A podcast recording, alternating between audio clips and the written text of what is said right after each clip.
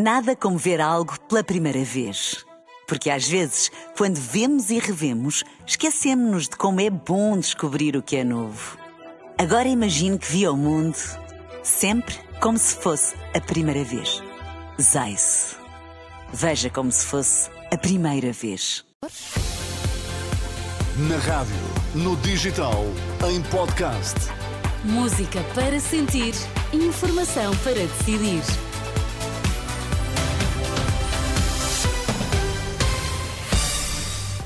Notícias às quatro na Renascença para ficarmos bem informados. A edição é agora do Miguel Coelho. Boa tarde, Miguel. Sónia, boa tarde. Quais são os temas em destaque? Sete anos após a queda de uma árvore que matou 13 pessoas na Madeira, os dois arguídos foram absolvidos. Paulo Raimundo admite que foi um momento menos feliz o protesto de polícias junto ao Cineteatro Capitólio.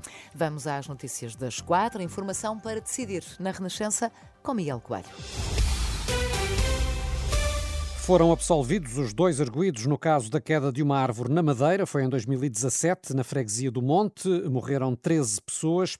A ex-vice-presidente da Câmara do Funchal, Idalina Prestrelo, e o então responsável municipal pelos jardins, Francisco Andrade, estavam acusados eh, pela prática de 13 crimes de homicídio negligente, além de 24 crimes de ofensa à integridade física por negligência. No entanto, foram hoje absolvidos. No decorrer do julgamento, os dois arguídos defenderam que não poderiam ter previsto a tragédia e rejeitaram responsabilidades. A Inspeção-Geral da Administração Interna abriu um processo sobre a concentração de polícias junto ao Cineteatro Capitólio, em Lisboa, durante o debate entre Luís Montenegro e Pedro Nuno Santos. A Inspetora-Geral Anabela Cabral Ferreira adiantou em declarações à agência Lusa que foi já pedido à PSP e à GNR para esclarecerem o que se passou. A juíza desembargadora considera necessário saber se o protesto foi eh, organizado ou decorreu de forma espontânea.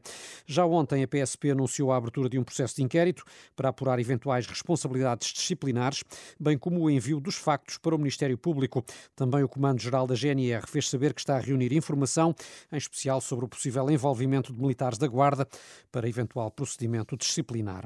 E Paulo Raimundo admite que foi um momento menos feliz o protesto de polícias junto ao Cineteatro Capitólio.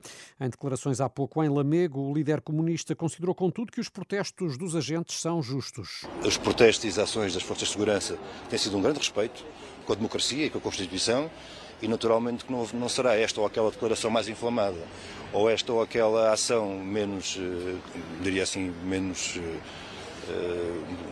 menos feliz, diria assim, que vai marcar aquilo que foi o protesto e que é o protesto das forças de segurança. Foi uma ação menos feliz, não foi falta de? Não, eu diria que aquilo que marcou aquele dia, em grande, em grande momento, foi aquela grande ação que se desenvolveu no, no Torreio do Passo. Isso sim, foi a grande ação daquele dia de protesto, justo protesto, como disse. Uh, tudo o resto são, são iniciativas só responsabilizam os próprios que nelas participaram. Secretário-Geral do PCP em Lamego, onde desenvolve esta tarde uma ação de pré-campanha. Mariana Mortágua considera sensata a decisão dos polícias de adiar adiarem o anunciado encontro nacional para depois das eleições de 10 de março. À margem de um encontro com trabalhadores da Bosch em Braga, a coordenadora do Bloco de Esquerda apontou a necessidade de não condicionar o processo eleitoral. A maior sensatez era que o governo resolvesse este problema o mais rapidamente possível.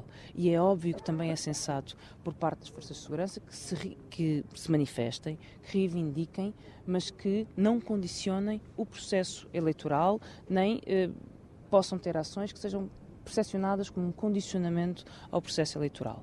E acho que assim é uma forma de conseguirmos que as reivindicações sejam ouvidas e elas, repito, devem ser ouvidas. O Encontro Nacional de Polícias, agora adiado, estava agendado para 2 de março. Suspeitas de intoxicação numa escola em Odmira, quatro alunas entre os 11 e os 14 anos foram socorridas pelos bombeiros voluntários na escola de São Teotónio. À Renascença, o comandante Luís Gouveia avançou que três foram transportadas para o Hospital de Beja. Nós fomos acionados por volta das 11 horas para um feminino de cerca de 14 anos com vítima de dores abdominais. A nossa chegada ao local confirmou-se pelo quadro, não só nessa criança, mas também em mais três crianças. Foram ativados mais meios pelo local, três delas transportadas para o hospital de, de Beja e uma delas foi assistida e ficou no, na escola. Luís Gouveia, dos Bombeiros de Odmira, ouvido pelo jornalista Vasco Bertrand Franco, a Renascença Fonte do Hospital de Beja garantiu que as três alunas permanecem sob observação por precaução. Já na passada sexta-feira, o mesmo tinha acontecido com um grupo de cinco raparigas da mesma escola, alegadamente depois de terem ingerido um chocolate, eh, terão ficado intoxicadas. Três dessas estudantes estão de novo envolvidas na alegada intoxicação de hoje. Futebol, o Benfica viajou para Toulouse, um dia depois de ter assistido ao funeral da mãe. João Neves viajou, integrado na comitiva encarnada. António Silva, que perdeu o avô materno no passado fim de semana, também embarcou. Os campeões nacionais vão tentar garantir amanhã a passagem aos oitavos de final da Liga Europa. Roger Schmidt só não tem disponível o lateral eh, Juan Bernat a recuperar de lesão. Hoje, Sónia, é dia de Liga dos Campeões. O Porto recebe às 8 da noite o Arsenal, com um relato aqui na Renascença. Exatamente, e também em rr.pt. É verdade. Até já, Até Miguel. já. As notícias sempre a serem atualizadas, quer no site, quer na aplicação da Renascença. Nada como ver algo pela primeira vez. Porque às vezes, quando vemos e revemos, esquecemos-nos de como é bom descobrir o que é novo. Agora imagine que viu o mundo sempre como se fosse a primeira vez. Zais. Veja como se fosse a primeira vez.